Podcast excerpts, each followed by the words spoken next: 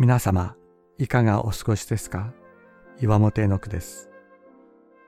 今日も366日元気が出る聖書の言葉から聖書のメッセージをお届けします。6月26日、精神的な事実を勝ち取る人生。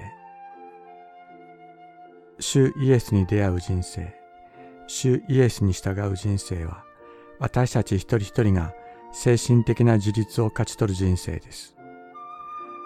人を求め、人に依存し、あるいはそのために人を支配する人生から一人で立ち上がる人生です。主イエスは言われました。あなたは私に従えと。主イエスの声を聞き、この方に従う人生を歩み始めるとき、私たちは真の自立を知るようになります。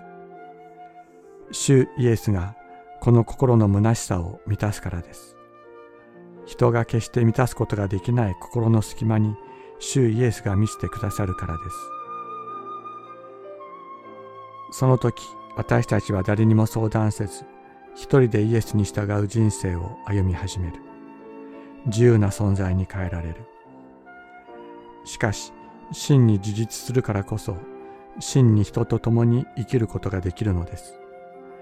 隣人を愛することができる。人のために生きることができる。健康的な人間関係の中に生きることができるのです。あなたは私に従え。この言葉の意味を深く黙想しましょう。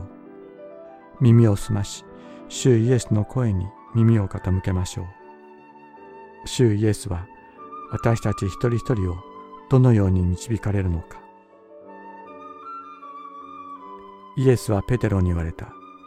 私が来る時まで彼が生きながらえているのを私が望んだとしても、それがあなたに何の関わりがありますか？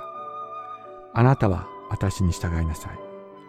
ヨハネの福音書21章22節